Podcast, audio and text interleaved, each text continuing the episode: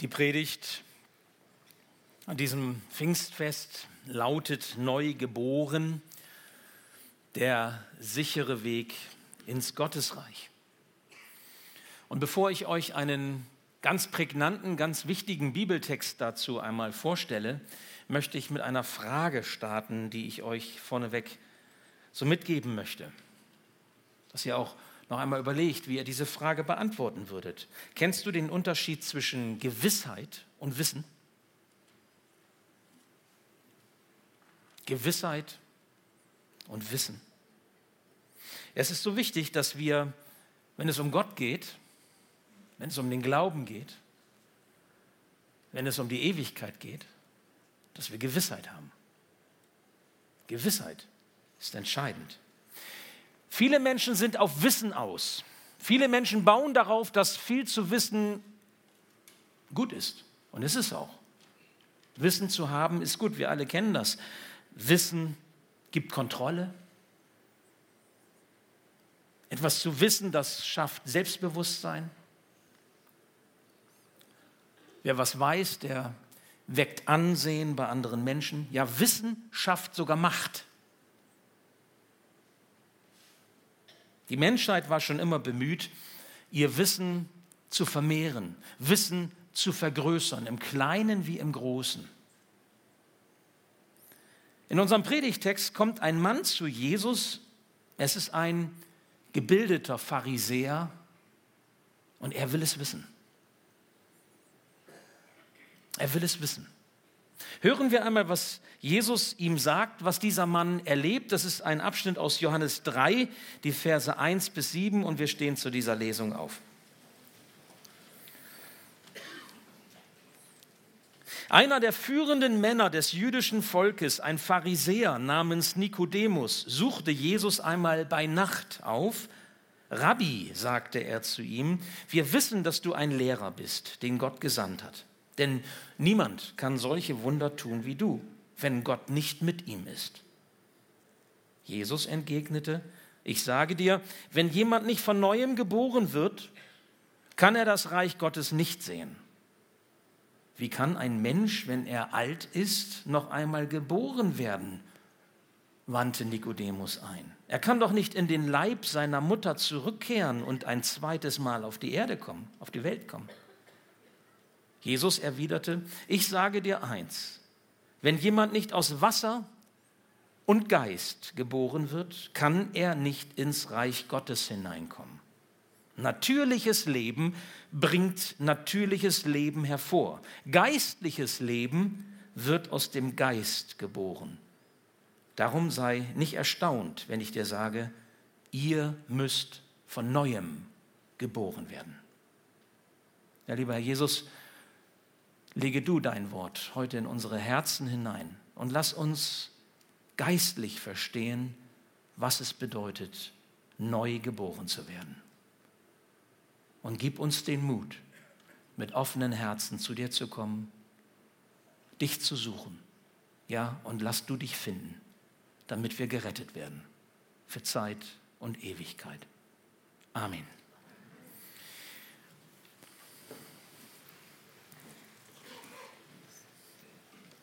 Das Erste, was uns leitet, was Nikodemus sucht. Nikodemus will etwas wissen, aber Jesus sagt ihm nicht etwas, was er wissen soll, sondern Jesus will ihn zur Gewissheit führen. Und ihr Lieben, das ist ein Unterschied.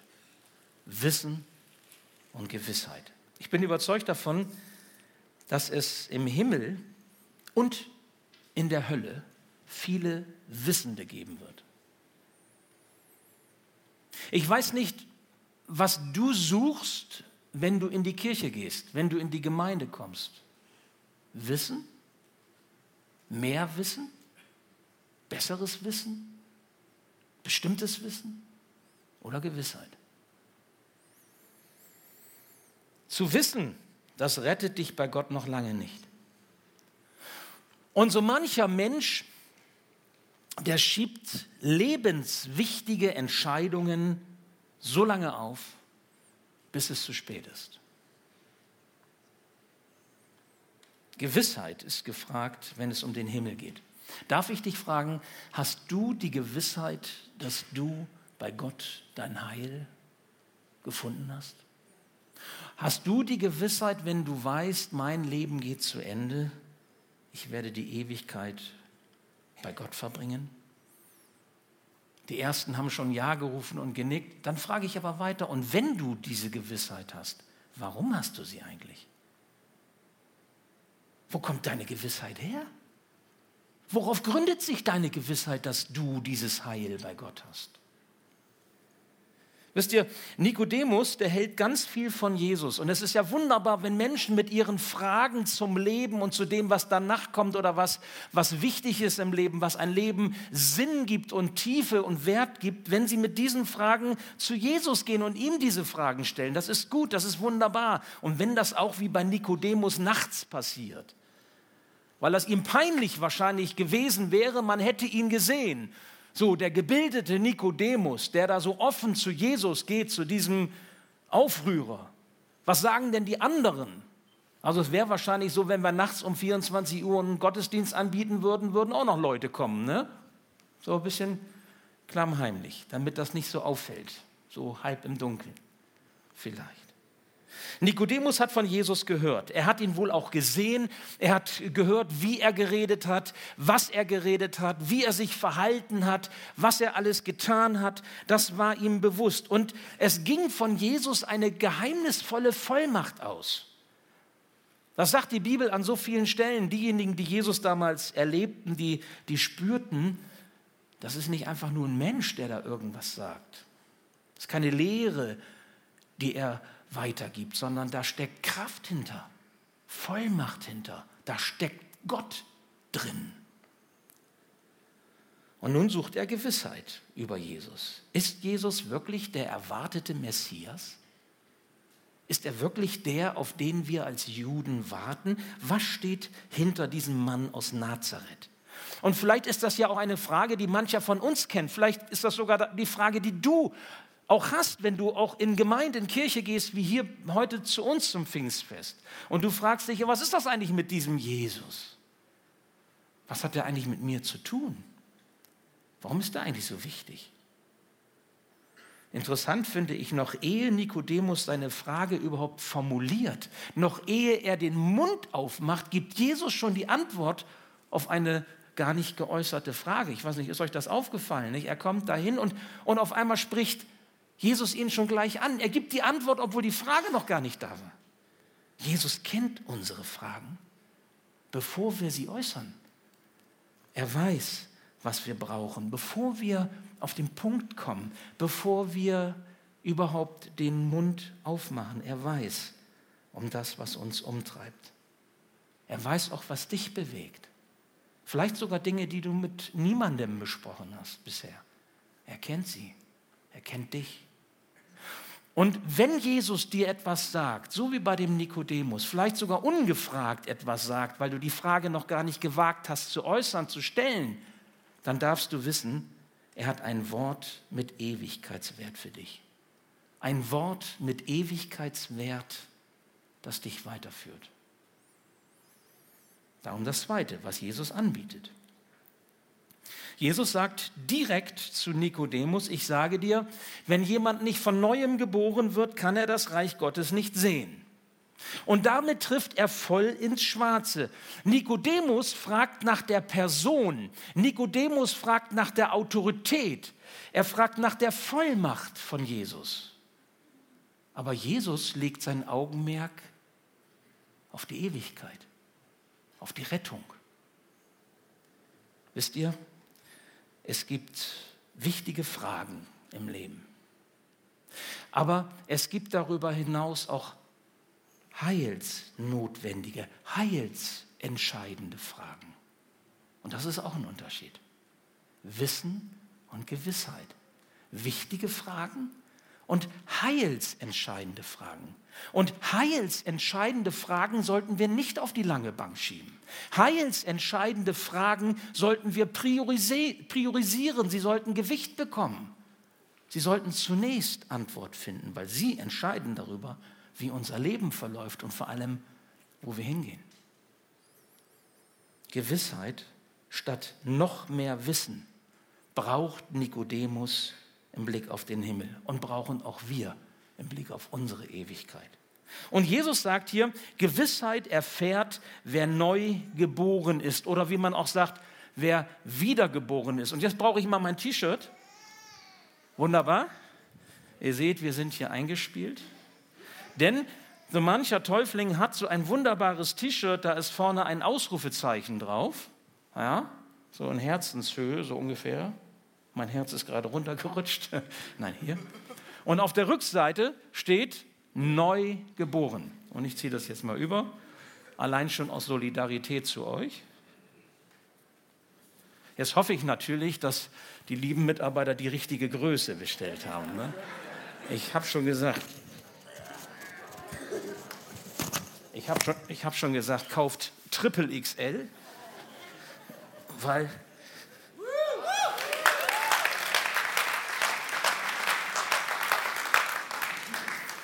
Genau. Neugeboren. Dieses T-Shirt, oh, das ist aber auch eng, meine Güte. Junge, Junge.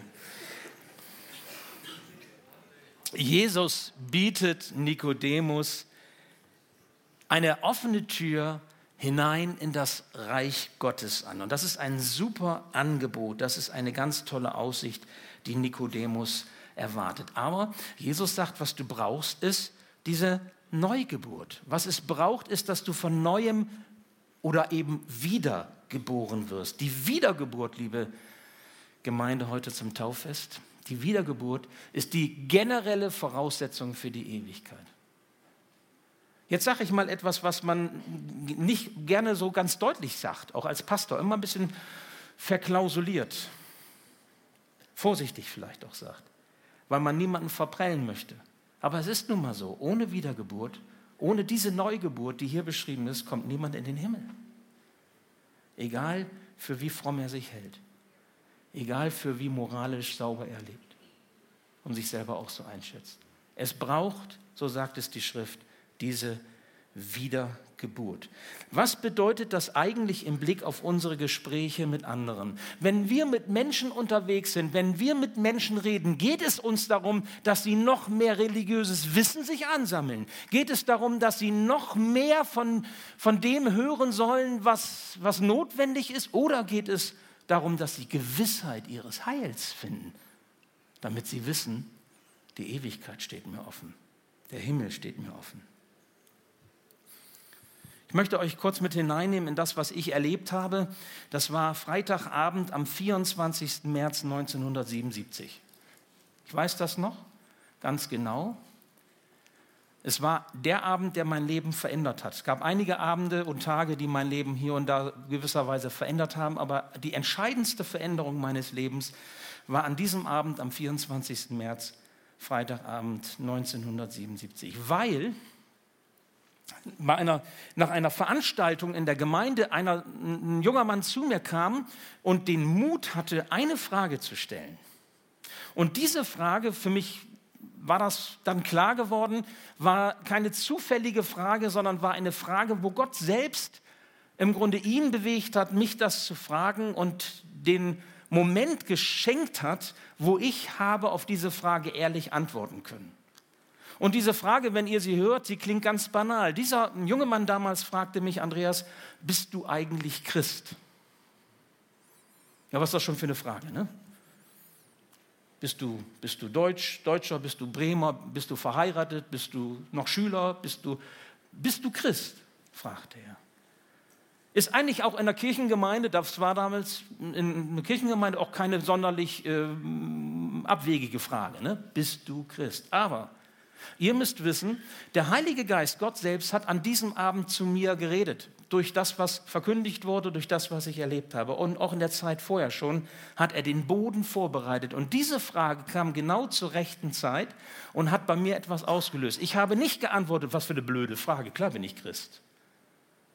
Sondern ich war in dem Moment ehrlich. Ich habe gesagt, weißt du was? Ich weiß ehrlich gesagt nicht so genau, was bedeutet das denn? Christ sein? Was heißt es, ein Christ zu sein? Oder, oder wie, ich habe gefragt, wie wird man denn ein Christ? Weil ich schon merkte, da gab es ja, es fehlte die Gewissheit. Mir fehlte die Gewissheit. Ich war religiös unterwegs. Ich habe Dinge gehört. Ich habe mir meine Gedanken gemacht, aber die Gewissheit hatte ich nicht. Und dann sagte und erklärte mir, und das ist ganz toll, den lieben Bruder, der das gemacht hat, den, den ehre und achte ich heute noch ganz hoch und das rechne ich ihm hoch an. Dann erklärte er mir in einfachen Schritten, das hatte er gelernt gehabt, wie man Christ wird. Und ich weiß es noch wie heute. Ich bin dann nach Hause gefahren an diesem Abend, Freitagabend, und habe mich damals als junger Mann so vor mein Bett gekniet, habe ich sonst noch nie gemacht, und habe Jesus in mein Leben hineingebeten. Habe gesagt, jawohl, Jesus. Ich weiß nicht mehr den genauen Wortlaut meines Gebetes, aber vom Inhalt war es so, jawohl, Jesus, ich möchte, dass du der Herr in meinem Leben bist und ich möchte dir nachfolgen im Glauben. Und das war der Tag, der mein Leben tatsächlich verändert hat, durch so eine Frage. Also noch einmal, wie sind wir eigentlich miteinander unterwegs? Geht es darum, noch mehr Wissen uns anzuhäufen über Kirche, Glaube, Gott und ich weiß nicht was, oder geht es um Gewissheit? Dieser Schritt damals hat mir eine Gewissheit geschenkt und das wusste ich seitdem, dass der Himmel über mir offen steht. Nicht, weil ich so gut bin, bin ich nicht. Nicht, weil ich irgendwie damals schon so ein, so ein wer weiß wie frommer Mensch war. Nein, ich war genauso ein normaler junger Mann wie, wie alle anderen auch, mit all dem, was dazugehört. Aber ich habe etwas verstanden. Ich habe verstanden, dass Gott zu mir Ja sagt, dass Gott möchte, dass ich die Ewigkeit mit ihm verbringe. Und ich habe Ja zu ihm gesagt. Und da kam dann etwas zusammen. Da ist etwas passiert. Eine geistliche Wirklichkeit ist entstanden und Gewissheit keimte auf und wurde immer stärker und blieb in meinem Leben vorhanden bis heute. Das ist der größte Schatz, den ich habe. Ich habe dafür gebetet, dass heute auch in diesem Gottesdienst Menschen sitzen, die vielleicht viel wissen und die vielleicht auch zu Jesus kommen mit, ihrem, mit ihren Fragen, mit ihren Anliegen. Aber die noch nicht diese Gewissheit haben, dass Gott selbst, dass der Heilige Geist ihnen Gewissheit schenkt, dass wenn sie Jesus in ihr Leben hineinlassen, sie nach vorne schauen können in die Ewigkeit und wissen, ich bin gerettet. Ich bin neu geboren. Das ist ein Fest, das wir feiern heute, wenn wir acht Täuflinge taufen. Neu geboren. Wir feiern achtfachen Geburtstag, könnte man sagen. Das sind hier die Luftballons. Okay?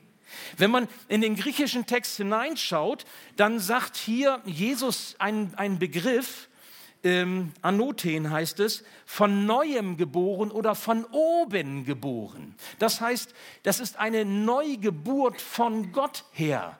Nicht Psychologie, nicht positives Denken, nicht Manipulation, Autosuggestion oder was auch immer, sondern von oben her. Gott selbst handelt. Gott schafft etwas ganz Neues. Jesus bietet Nikodemus den offenen Himmel an, wenn er von neuem geboren wird. Und mich wundert das überhaupt nicht, dass Nikodemus nun fragt, okay, habe ich gehört? Wie bitteschön soll das denn gehen? Wie soll man denn von neuem geboren werden. Und das ist das Dritte, was in unserem Leben möglich ist. Ja, wie kann das gehen? Zurück in den Mutterleib? Natürlich nicht. Übrigens, wenn ihr das so lest und hört, äh, diesen, diese Aussage, soll man denn als Erwachsener wieder zurück in den Mutterleib, da klingt das ein bisschen albern. Das war aber ein rabbinisches, rhetorisches Mittel, um eine Antwort herauszulocken.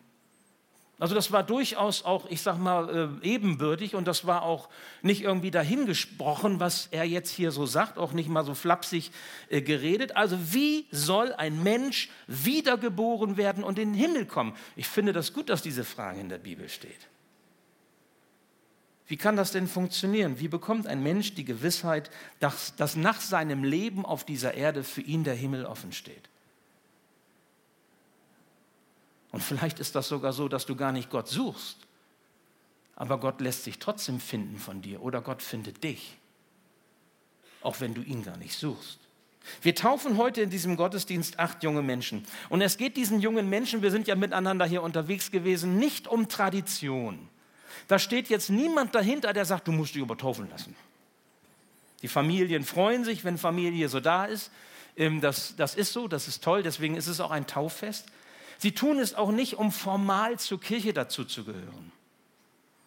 Hat keiner von Ihnen gesagt, das wissen Sie noch gar nicht, was das bedeutet. Ich muss Ihnen heute erst noch mal erklären, dass Sie kirchensteuerpflichtig sind jetzt mit der Tafel. Habe ich noch, noch gerade zurückgehalten. Also ihr müsst ab jetzt Kirchensteuer zahlen, wenn ihr verdient. Ne? Das ist aber zu spät. Ne? Taufe machen wir trotzdem, nicht zurücktreten. Ja, genau. Nein, sondern, und das haben sie deutlich gemacht, sie lassen sich taufen, weil sie verstanden haben, dass es um den Himmel und die Ewigkeit geht.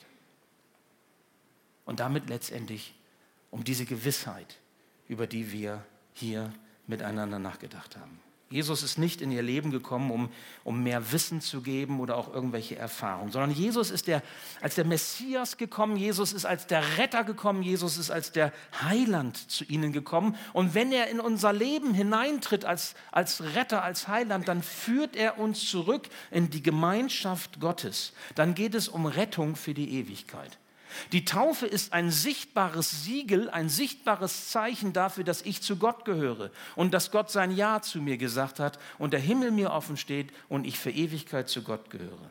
Jesus sagt, wenn jemand nicht aus Wasser und Geist geboren wird, kann er nicht ins Reich Gottes hineinkommen. Natürliches Leben bringt natürliches Leben hervor. Geistliches Leben wird aus dem Geist Gottes geboren. Wisst ihr, und das möchte ich jetzt auch mal so denen sagen, die schon länger unterwegs sind, so im christlichen Glauben und auch die Bibel regelmäßig lesen. Wer sich biblisch ernsthaft mit dem Thema Taufe auseinandersetzt, der stellt Folgendes fest. Vor allem menschlichem Tun, vor allem, was wir machen, bekennen, bezeugen, steht immer das Handeln Gottes. Das Handeln Gottes in unserem Leben ist immer die Grundlage für das, was wir tun. Nirgendwo wird das so klar deutlich wie bei der Taufe. Die Taufe ist das sichtbare Zeichen der Zugehörigkeit zu Gott. Und wenn man mal in die Bibel hineinschaut, dann stellt man fest, im Alten Testament war das Zeichen der Zugehörigkeit zu dem alten Bund die Beschneidung der Jungs am achten Tag. Und das Volk Israel war nicht irgendwie ein auserwähltes Volk, weil sie irgendwie besonders groß, besonders bemerkenswert waren, sondern weil Gott dieses kleine Volk ausgewählt hat und an diesem Volk zeigen wollte, wie er ist, barmherzig, gütig, gnädig und gerecht. Und deswegen hat er Israel äh, erwählt, das sagt die Schrift. Und seit Pfingsten ist die Taufe das Zeichen des neuen Bundes, den Gott mit uns geschlossen hat. Für die Menschen, die Jesus ihr Herz öffnen die Jesus hineinnehmen in ihr Leben. Und dieser Bund, den wir mit Gott schließen, quasi auch durch unseren Glauben an Jesus, weil Jesus für uns gestorben ist am Kreuz und wieder auferstanden ist, dieser Bund ist ein Geschenk, nicht ein Verdienst. Dieser Bund ist Gnade, aus Liebe gegeben. Der Geist Gottes ist es, der uns das Herz für Jesus öffnet. Noch einmal, der Geist Gottes ist es, der uns das Herz für Jesus öffnet. Und wenn du daherkommst und sagst, ich habe mich bekehrt, bei mir war es der 24. März 1977, abends um, ich weiß nicht, 22 Uhr noch was. Das weiß ich jetzt nicht mehr so genau. Aber ich weiß noch, wie es aussah, wie die, was für eine Tapete ich damals hatte. Schrecklich, 70er Jahre. Orange mit großen. Egal. Das war nicht entscheidend. Ja? Sondern entscheidend war das, was passierte geistlich.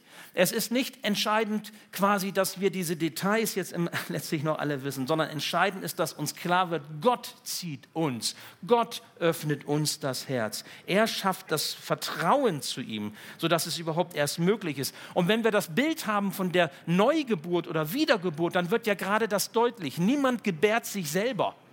Nee, gebärt, gebiert, gebärt, gebärt, ne? Deutsch schwer. Also niemand bringt sich selber zur Welt, ist einfacher. Sondern das ist ein, ein, ein passives Geschehen, okay? Ich werde geboren. Wann bist du geboren worden? Niemand fragt, wann hast du dich, wann hast du dich auf Welt gebracht? Das ist passiv, das geschieht. Und so ist das Bild hier gemeint. Es ist Gottes Handeln selbst. Gott hat dich erwählt. Gott hat dich zuerst geliebt. Gott hat dich zu sich gezogen. Gott hat dein verschlossenes Herz zu einem für ihn offenes Herz gemacht. Ein hartes Herz zu einem weichen, ein misstrauisches Herz zu einem vertrauenden Herzen gemacht. Du bist beschenkter. Und die Täuflinge, die nachher aus dem Taufbecken steigen, nass wie ein Pudel, aber richtig glücklich, dass sie getauft sind, sie gehen als Beschenkte aus dem Taufbecken. Nicht als Verdiente, als Beschenkte. Nun weiß ich schon, mancher Matthäus-Christ sitzt jetzt hier und sagt, ja, was ist denn aber mit meiner Bekehrung? Bekehrung ist doch wichtig. Natürlich ist Bekehrung wichtig. Es ist doch ganz klar, was nützt denn die Taufe, wenn ich nicht glaube? Was, was nützt der Geist Gottes, wenn ich ihm die Türen zumache, wenn ich ihn verwehre, wenn ich ihm den Rücken zukehre? Unsere Hinwendung zu Jesus ist entscheidend, wenn es darum geht, die Wiedergeburt, die Neugeburt zu erleben. Wenn ich vorhin gesagt habe, im Himmel und in der Hölle wird es Wissende geben, viel Wissende, dann sage ich jetzt, im Himmel und in der Hölle wird es nur Freiwillige geben. Nur Freiwillige. Das heißt, es ist ganz entscheidend, dass wir dieses Ja, was Gott über unser Leben spricht und was in der Taufe deutlich wird, dass wir dieses Ja auch annehmen. Dass wir sagen, jawohl, ich möchte damit leben, ich möchte das persönlich für, für mich in Anspruch nehmen. Und so will ich dich fragen, hast du dein Herz? Und ich meine jetzt nicht nur die Täuflinge, mit denen haben wir diese Fragen besprochen, sondern hast du, der du jetzt hier sitzt, die du jetzt hier sitzt, hast du dein Herz schon für Jesus geöffnet? Oder sammelst du immer noch Wissen über Jesus?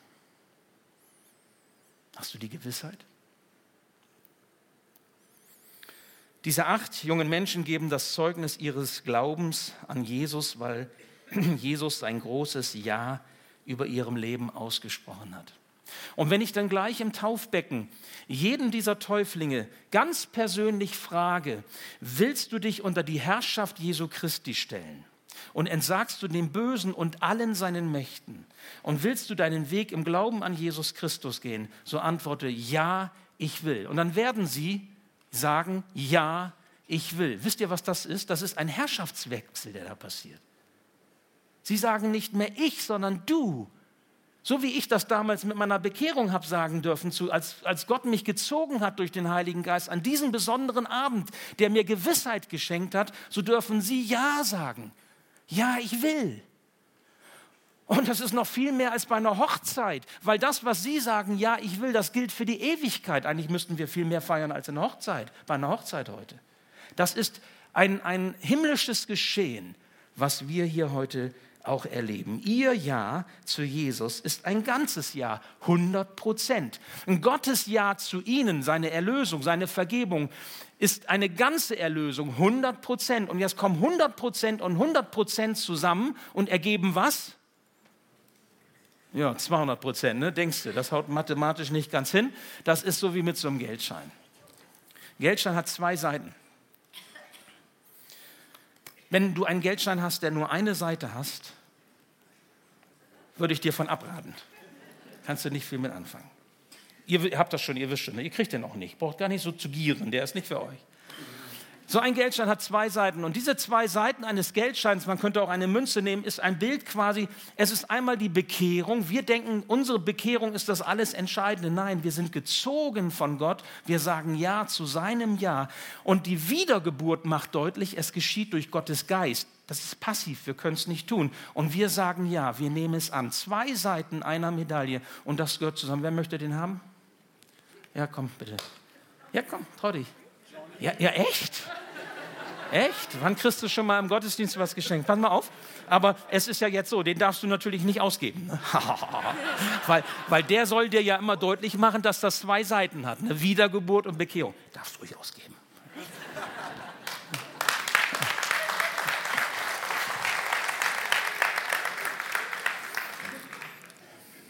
Und wenn das zusammenkommt, Wiedergeburt und Bekehrung, Jemand sagte neulich zu mir, dann explodiert der Himmel. Das fand ich so schön.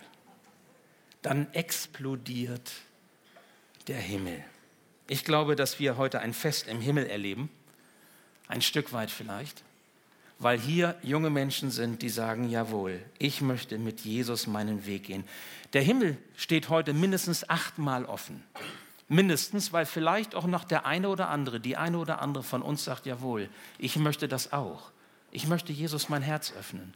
Ich möchte mit ihm unterwegs sein. Ich möchte auch Gewissheit finden, nicht nur Wissen. Ich möchte meinen Frieden mit Gott finden. Ich möchte auch wissen, wo mein Weg lang geht und was mich erwartet. Lasst uns feiern, was Gott heute unter uns tut, weil er uns seinen Geist gibt. Pfingsten. Lasst uns feiern, weil wir heute teilhaben dürfen an der Glaubensentscheidung unserer Täuflinge, die sich heute taufen lassen.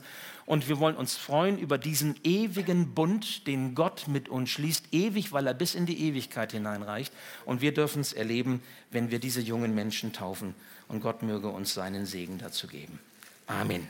Ich bete noch. Ja, lieber Herr Jesus, so wollen wir dir Danke sagen für das, was du tust, hier unter uns, auch heute an diesem Pfingstfest dass wir hören dürfen, was es geistlich bedeutet, von neuem geboren zu sein. Aber so lass uns das nicht nur hören, sondern jetzt auch gerade für diejenigen, die es so noch nicht erlebt haben, aber auch Sehnsucht haben nach Frieden und Gewissheit, nach Ewigkeit, dass sie den Mut haben, dir ihre Herzen zu öffnen, damit du einkehren kannst, deinen Geist hineinlegen kannst, damit etwas Neues entsteht, wir von neuem geboren werden. Danke, Herr, dass wir mit dir unterwegs sein dürfen, auch hier heute in der Gemeinde. Amen.